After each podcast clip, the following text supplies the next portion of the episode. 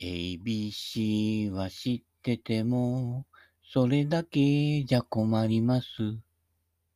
で、なんか英会話教室かなんかの CM が、昭和だよね。昭和の頃からもありましたね。はい。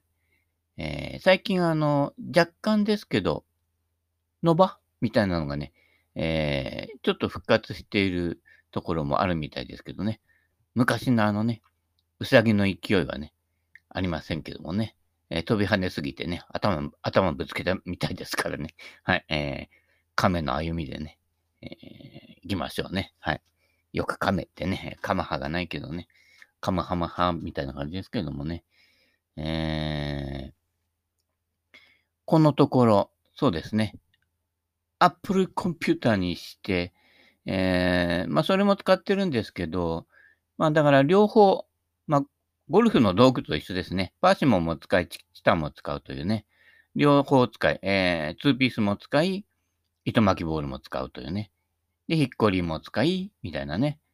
えー、いろいろやっておりますけれども、パソコンの方も Apple 使い、で、前の Windows もね、えー、都合を使ってるパソコンが3台あるんですけど、まあ、3台あってもね、えー、しょうがないので、1台は昨日、えー、夜、えー、な、なんていうの？初期化っていうんですか？えー、をやりました。結構時間かかったの。1時間では終わってないの。1時間半ぐらいかかったのかな。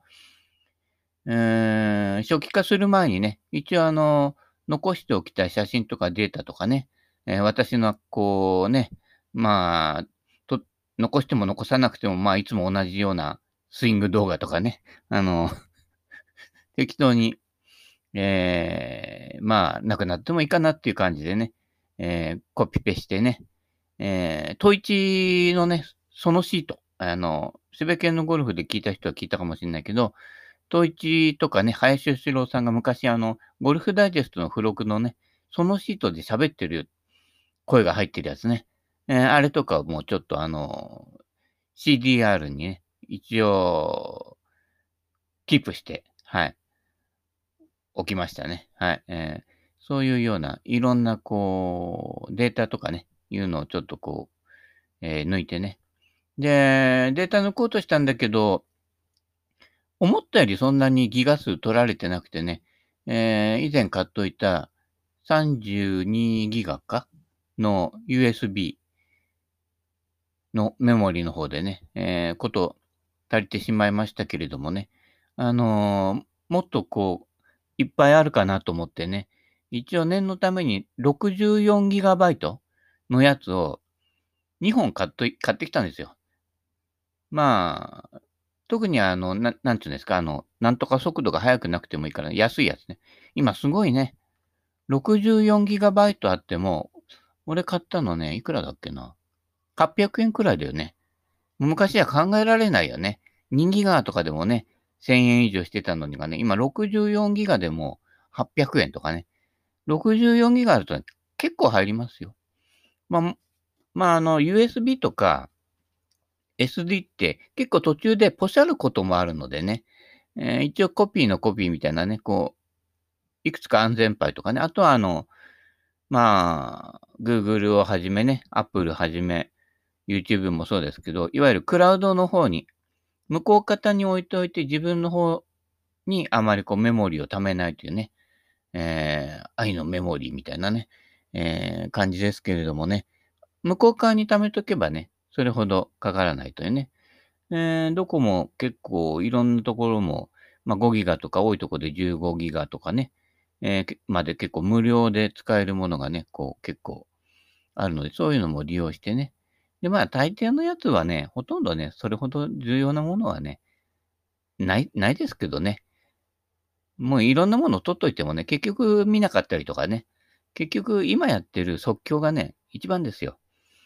で、あの、テレビこの間見たら、あの、お笑い芸人のね、えー、なんだっけ、なんとかっていうのがね、キャインが出てきたのでね、やめたっていうね、えー、いう番組をやってましたけれどもね、えー、栄光清水っていうか、まあいろんなね、えー、方々が出たり入ったりね、しますけれども、あれ何言おうとしたんだっけ？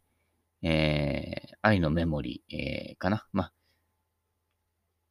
昨日夜ね、話変わるけどね、ウイスキーも結構もらってるんですけどね、ウイスキーって度数が強いのでなかなか減らないと。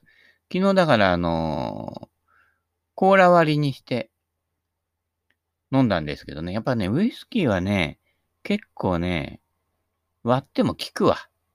うん。うーん、ということでね、まあ、昨日、そのパソコンの初期化をやりながらね、ウイスキー飲んでたんですけれどもね、えー、1台は初期化したのでね、結構古い2000年代の、2010年まで行ってないかなぐらいのやつなのでね、まあ、でも一応結構動くし、使いやすいんでね、えー、それね、あの、まあ、かみさんの知り合いで、えー、パソコン欲しいとか言ってる人もいるのでね、えー、譲ってもいいかなと。えー、こういうところもね、えゴルフクラブと一緒でね、えあげると。もう、細かく売ったりなんかとかしないと、どうせもうほとんどジャンクみたいな扱いですからね、10年も前のパソコンだとね。はい。だから、アップルもね、え、いくら？半額以下だよね。4年落ちかな ?4 年落ちででも半額以下くらいで買えているので、まあまあお買い得だったかなという感じもします。はい。え今日は、えー、昔のパソコンで録音しております。マイクで録音しておりますね。まあ、聞き比べてみると、どっちかというとやっぱりマイクを使った方が、えー、声がこう、なんだろう、散らばりにくいような気はしますね。どうしてもなんかこう、パソコンのところのマイクだとちょっと距離があったりとかして、えー、聞こえるんだけど、ちょっとあの、こう、なんて言うんだろう、ドームで話してるような、ちょっとこう、広がり感が出ちゃう感じがするので。で、別にこんな、こんな会話ね、あの、音にこだわってもしょうがないんですけれどもね。はい。えー、ということで、雑多なお話だけどね。あれ？なんだっけ？キャインの話？なんか話そうとしたんだけどね。えー、ちょっと今日はね、えー、ウイスキーが残ってるんでね、えー、頭回転が鈍いかな。えー、基本に日本酒糖ですけどね。えー、まあ昭和のね、えー、まあ関東だと、九州の方だとね、酒って言ったらあの焼酎ですけど、こっちだとね、やっぱビールと、瓶ビールと日本酒。これがあの二大酒ですからね。一応関東の人間なんでね。はい。えー、中部銀次郎ね、早く行かないとね。はい。えー、前置きいいよっていうね、人もいるかもしれないし、前置きもいいよという人もいるかもしれないし、前置きがいいよっていう人もいるかもわかんないのでね、それぞれですのでね、はい。えー、中部銀次郎いきます。実力を正当に評価できれば、ゴルフに対する取り組む姿勢というか、プレー態度も違ってくると。自分の実力の範囲を超えたところで無謀なことをしなくなってくるんです。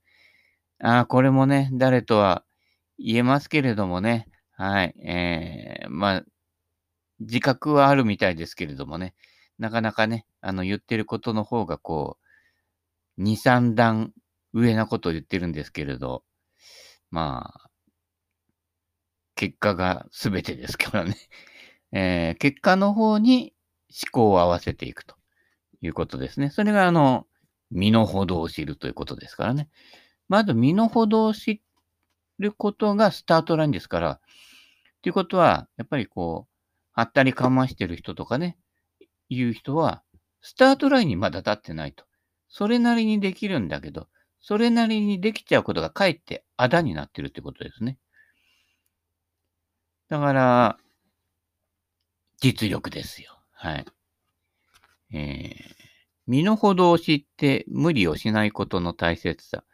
ということですね。あの、ね、昨今お年寄りのね、車の事故とかね、多いですよね。アクセルとブレーキ踏み間違えてね、人跳ねちゃってもね、僕はやってない車が悪いんだ、みたいなね。もう、どっちが悪い？なんかもう、そこまで言ったら、どっちでもいいですよ。起きたことに対して、ね、深く反省したりとか、もう、なんじゃらですよ。はい。そういうことですよ。はい。結果出てますからね。あの、やっぱ責任のなすり合い、付け合いとかじゃなくてね。うん。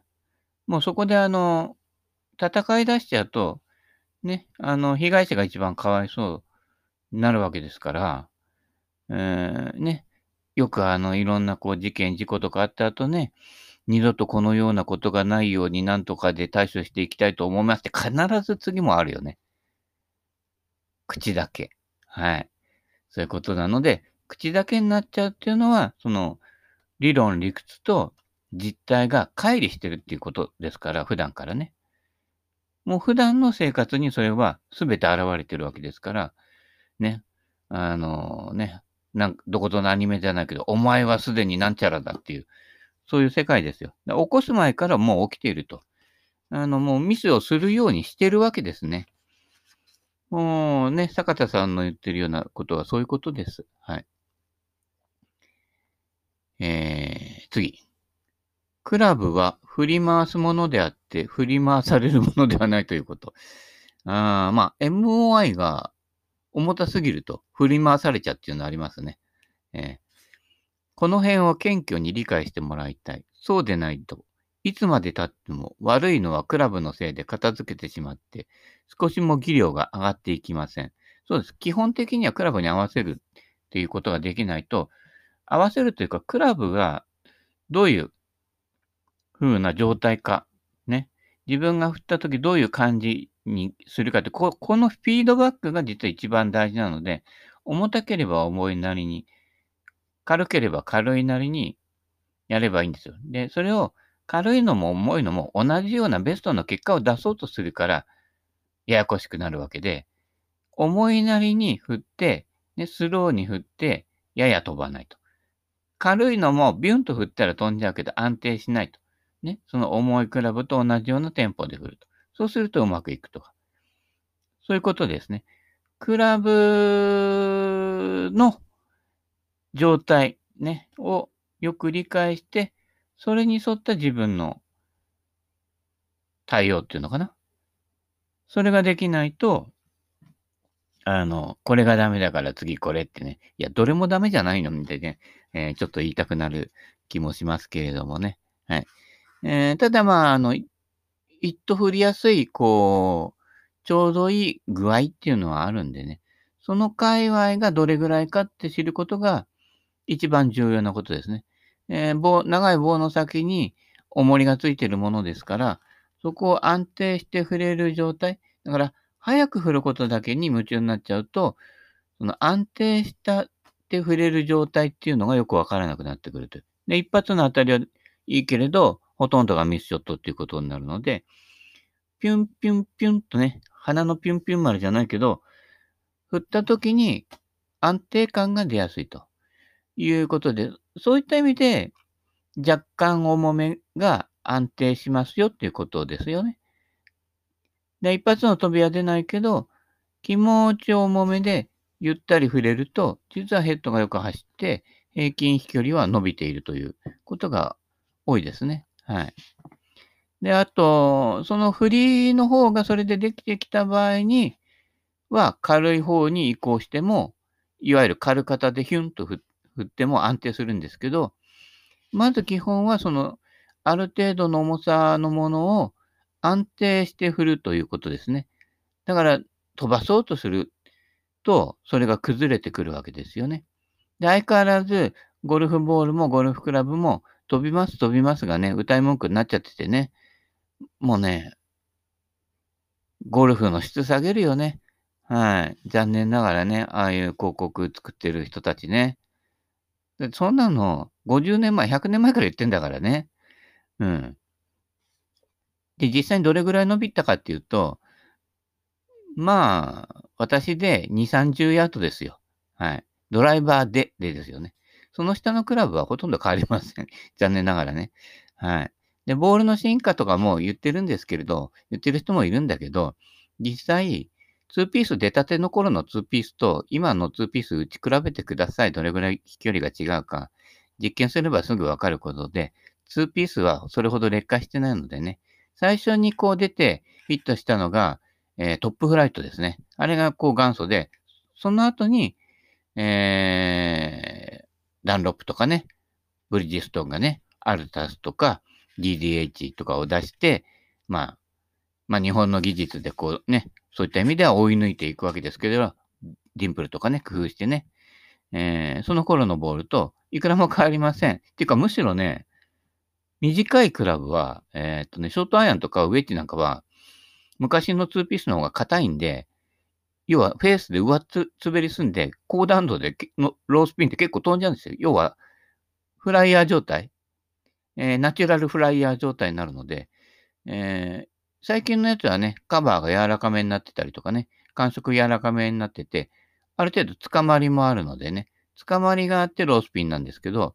単純に飛ばすだけだったら、昔のアルタスのスモールボールとか、めっちゃ飛びますよ。ただ、パワーヒッターが、あの、フェースがね、薄いね、えー、チタンで打つとね、割れるかもしれない。まあ、実際、あの、パーシモンのね、頃もね、アルタスってね、俺何度か割ったことがありますけれどもね、えー、そういう時はやっぱりね、糸巻きボールとか、で、最近は2ピースでも、あの、ウィルソンとかね、かなりこう、コンプレッション柔らかいのがあるのでね、あの辺使うとね、多少糸巻きの感覚に近い捕まり度合いになりますのでね、はい。えー、そっちの方もね、いろんなものをね、使って試してみてください。はい。クラブのせい、ボールのせいとか言っても、意外と変わってません。あなたのせいが一番大きいです。はい。えー、自分の未熟さを認めることから始めてみよう。ね。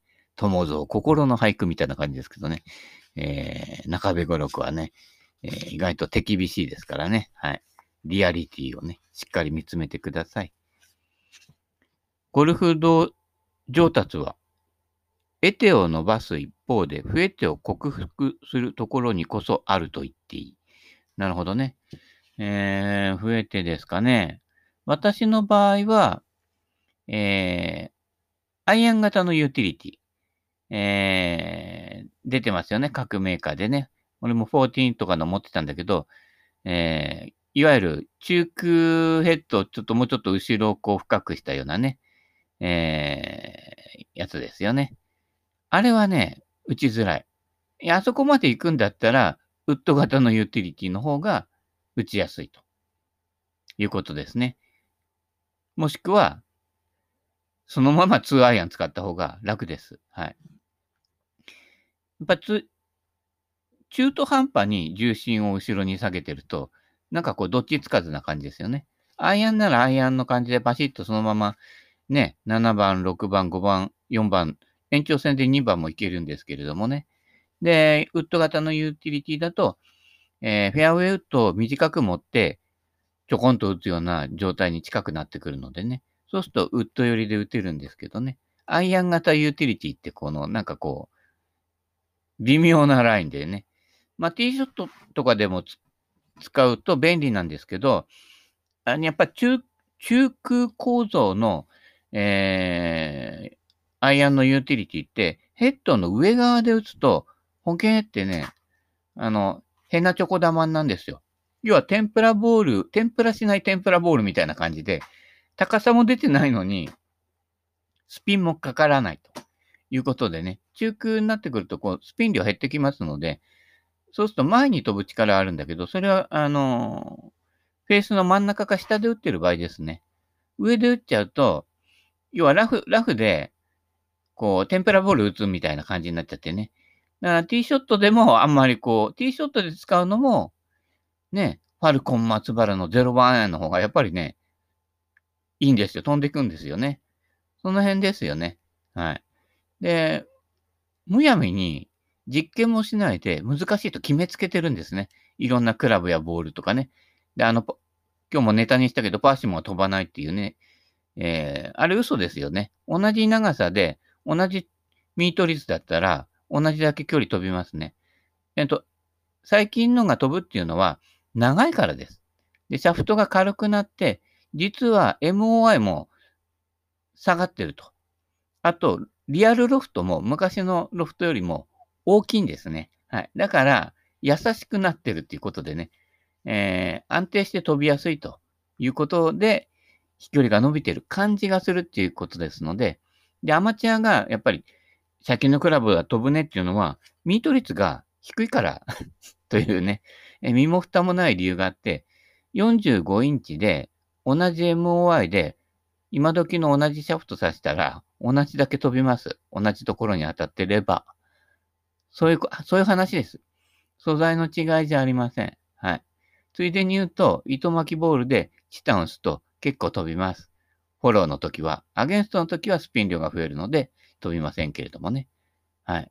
えー、そういうね、えー、業界のね、宣伝とはね、違う結果、あるいは業界の宣伝を鵜呑みにしてね、実験してない人とは、えー、違う現実が待っているのでね、気をつけてくださいね。常識と思っているもので、ね、言いふらしていることが、いわゆる風評になっていると。で、数が多いと、それが正解と思い込むね、えー、性質が特に日本人は多い、多いんですけれども、それでこう、過ちを繰り返しているっていうのがね、過去からずっとやってることなのでね、えー、そこはね、えー、ね、商売でゴルフやってるわけじゃないのでね、アマチュアこそね、いろんなものを実験してね、え実際はどうなんだっていうところをね、自分で試してみるということですね。プロにとっていいものが、ね、ヘッドスピード50の ,50 の人にとっていいことが、ヘッドスピード40の人に共通にいいっていうことはないわけですね。はい。スピン量もヘッドスピードも変わります。もちろんミート率も違うのでね。で、私たちがアベレージゴルファーが使ってちょうどいいところっていうのが見つけていかないとならないわけなんだけどね。どうしてもプロをね、追っかけるところがあるのでね。あ、プロが飛んだなんとかだってね。女子プロがなんとか。女子プロとあなたのミート率の違いは、愕然としますよ。はい。えー、その辺をね、一つよろしくという感じですからね。でも、ミート率悪いと意外とミスショットして飛ばなくて、えー、怪我が少ないっていうね、えー、そういう利点もあるのでね、えー、地道に、はい、コツコツと、はい、短いものを練習してくださいね。短いものの振りで長いものを振れたら、これは強いと。もう100切りなんかすぐですよね。あとはアプローチパットのこまめな。結局ね、ゴルフ上手い人って卒がないんですよね。だから、あまり卒がなさすぎて、つまんない人多いですよね。シングルハンデの人ってね。で、ピーみたいな感じですけどね。はい。そういうことでね、えー、1ホールで1個ずつね、えー、大きなミスをゆるしても許されるアベレージゴルファーが一番楽しいというね、えー、そういうことです。もう楽しんだもん勝ちですよ。はい。得意の、増えてのショットを封じ込む作戦を練ろう。そうしたら、自分が苦手な、例えば、長めのアイアン打てないとかね、えー、いろいろこう、ドライバーが苦手したら、ドライバーと2アイアンとウェッジとパターでもあればいいわけですよ。はい。苦手なクラブも使ってるのも苦手意識があって、ね、思わずロングアイアンだと振りに行っちゃうわけですね。もう親指症候群満載で行くわけですから、それ当たらないよね。不思議なことに、飛ばなくてもいいから7番アイアンの振りで、あの辺のね、えー、100ヤードだけ転がそうなんて言うと、ぴょんぴょんとか飛んでっちゃうわけですね。要は、苦手なクラブって、あの、他のクラブと違う振りをしてるっていうことがほとんどで、クラブの方に原因がある場合はほとんどないということですね。はい。その辺を、ね、あの、クラブ、相手方のせいにしないっていうことですよ。はい。同じスイングで触れればそこそこ飛んでいくっていうのは、大体のクラブについて言えます。それが言えないのは、例えば、えー、ヘッドスピードに対してロフトが少なすぎるドライバーとかね、重すぎるドライバーとかね。要は、スペックがどちらかに過剰になってて、自分の実力以上になっているものは触れませんけれども、そうでないスペックのやつは、大抵どのクラブでも打てます。えー、まあ、極論しちゃえば、12度のファルコン松原0番アイアンでも、普通に打てます。はい。えー、普通に練習場のマットでピョコンと打って、それなりに上がります。で上がらないのは、力んで別の打ち方をしてるからですね。はい。えー、飛ばすクラブは飛ばすクラブじゃなくて飛んじゃうクラブなので、むしろ飛ばすクラブほど飛ばないように振った方が実はクラブの特性を活かせるっていうことですね。